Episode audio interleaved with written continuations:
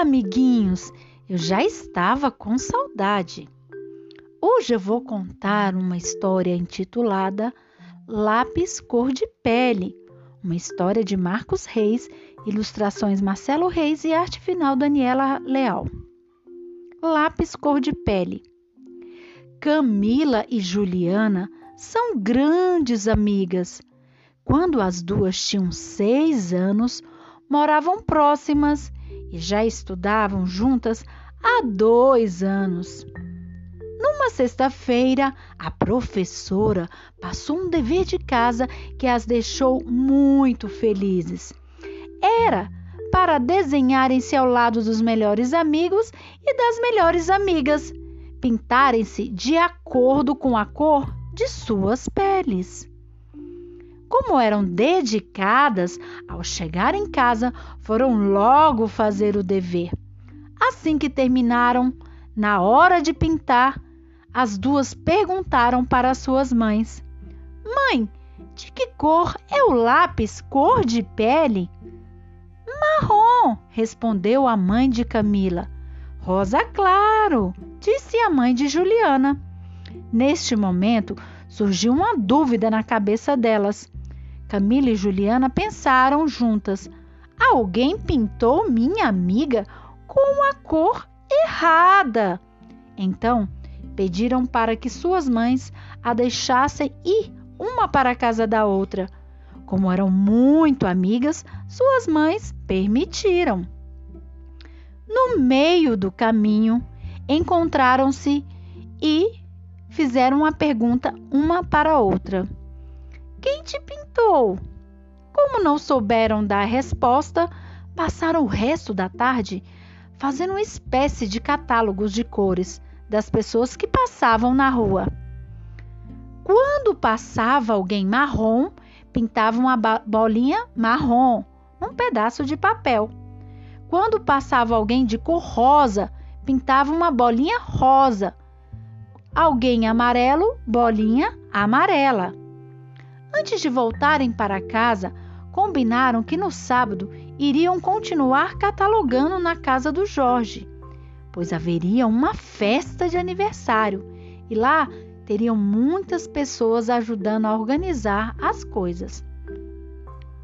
No sábado, quando toda a rua se reuniu para ajudar a montar a mesa da festa, as meninas começaram a observar as cores das pessoas. Primeiro, viram que o Lucas entrou correndo na casa para pegar os balões e levou uma topada na canela, que logo ficou roxa. Conclusão a que chegaram: quando alguém leva uma topada, fica roxo. Depois, Patrícia chegou mostrando a marca do bronzeado que pegou no clube no final de semana passada. Já a amiga dela, que também estava no clube, ficou toda vermelha. Conclusão: quem tem pele branca pode ficar vermelha quando pega muito sol, ou pode ficar marrom bem clarinho. Logo chega o seu Manuel, dono da padaria, vermelho de raiva, porque o padeiro deixou queimar os pães da tarde. Conclusão: Gente como seu Manuel é a, e é a menina que foi ao clube, além de ficar vermelhos por causa do sol, também podem ficar vermelhos de raiva. Na festa, continuaram catalogando, observando as pessoas brancas, amarelas, avermelhadas, marrons, quando de repente passa correndo em direção ao banheiro o seu Tomás. Ele estava com a cor que até agora as meninas não tinham visto. Ele estava verde. Assustadas com aquela cena, foram perguntar para a esposa dele o que tinha acontecido. E ela respondeu que ele tinha comido muitos salgadinhos, frituras que lhe fizeram mal. Ele estava com azia. Depois das, das explicações, elas chegaram a mais uma conclusão. As pessoas também podem ficar verdes quando comem algo que faz mal. No final da festa, Despediram-se e combinaram de pintar os desenhos juntos no outro dia na casa de Camila. Na manhã de domingo, estavam lá as duas, com os lápis de cores espalhados na mesa e conversando sobre as cores das pessoas. Próxima a elas estava a avó de Camila, que tinha vindo de Salvador justamente para ir à festa do aniversário do Jorge. Curiosa com a conversa das meninas, pediu licença para dar algumas explicações. Então, com a voz bem tranquila, disse: Olha, meninas, estou percebendo que vocês estão com dúvida sobre as cores das pessoas. Se vocês me derem atenção, eu posso tentar explicar porque as pessoas têm cores diferentes e porque não existe essa história de lápis de cor de pele. As meninas ouviram a aula de história da avó da Cam que a Camila deu, explicando a origem de cada povo que veio morar no Brasil e suas contribuições para a riqueza cultural e social do país. Entenderam então que no Brasil há negros, brancos, indígenas, orientais, que quando há casamento entre pessoas de cores diferentes, os filhos nascem com mistura dos pais. A avó também explicou que as cores roxas, verdes e vermelha que elas observaram em algumas pessoas eram momentâneas, aconteciam por alguma interferência do meio, alimentação, sol, acidente e etc. Já na segunda-feira, na escola, durante as apresentações dos desenhos, Camila e Juliana foram aplaudidas pela professora e pelos colegas, pois contaram o que tinha acontecido no final de semana e explicaram sobre a cor e a origem das pessoas da mesma forma que tinha ouvido da avó de Camila. No final da apreciação de todos os desenhos, a professora explicou o objetivo daquele trabalho, que era justamente criar uma interrogação na cabeça das pessoas sobre o lápis cor de pele.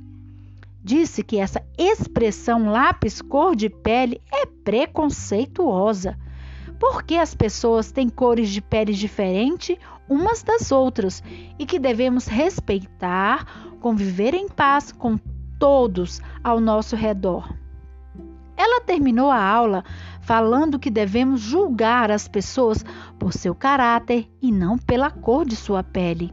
Em seguida, disse que a turma poderia seguir o exemplo de Camila e Juliana, grandes amigas, apesar de serem parecidas por dentro, são bem diferentes por fora e muito felizes por isso. E essa foi a nossa história de hoje.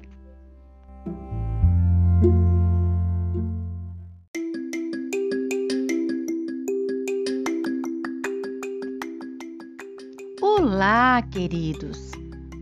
Hoje eu vou contar uma linda história intitulada A Verdadeira História do Natal, uma história adaptada por Maria Jesus Souza. Um certo dia, o anjo Gabriel veio visitar Maria e disse-lhe: Vais ter um filho e vai chamar-se Jesus. Dali algum tempo, Maria e José tiveram que fazer uma longa viagem. Mas quando chegaram a Belém, não havia lugar para eles na hospedaria. Apenas um estábulo encontraram lugar para dormir. E nessa noite, Maria deu à luz ao menino Jesus. O céu encheu-se de luz e uma nova estrela começou a brilhar. Os pastores assustaram-se ao vê-la brilhar tanto no céu. Mas então surgiu um anjo que lhes disse: Já nasceu o menino Jesus. E avisados pelo anjo, foram logo visitar o menino que tinha nascido em Belém. Lá longe no Oriente, também os reis magos viram a estrela no céu e sabiam que isso era sinal que o menino Jesus já havia nascido. Puseram-se então a caminho para uma longa viagem. Andaram sempre atrás da estrela durante muitos dias, montados nos seus camelos. Até que finalmente conseguiram chegar ao estábulo onde estava o menino Jesus. Aí curvaram-se para o adorar e ofereceram-lhe os seus maiores tesouros: ouro, incenso e mirra. Desde esse primeiro Natal, todos os anos, os cristãos de todo o mundo recordam o nascimento do menino Jesus. Mas cada país tem a sua maneira de festejar.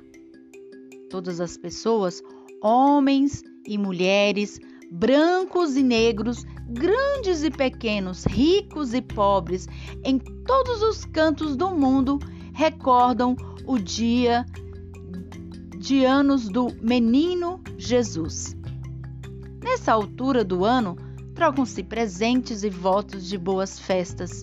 Juntam-se as famílias, os amigos. Todas as pessoas estão felizes e ajudam quem mais precisa. Até o Papai Noel aparece para alegrar essas crianças. Feliz Natal! E essa foi a nossa história de hoje.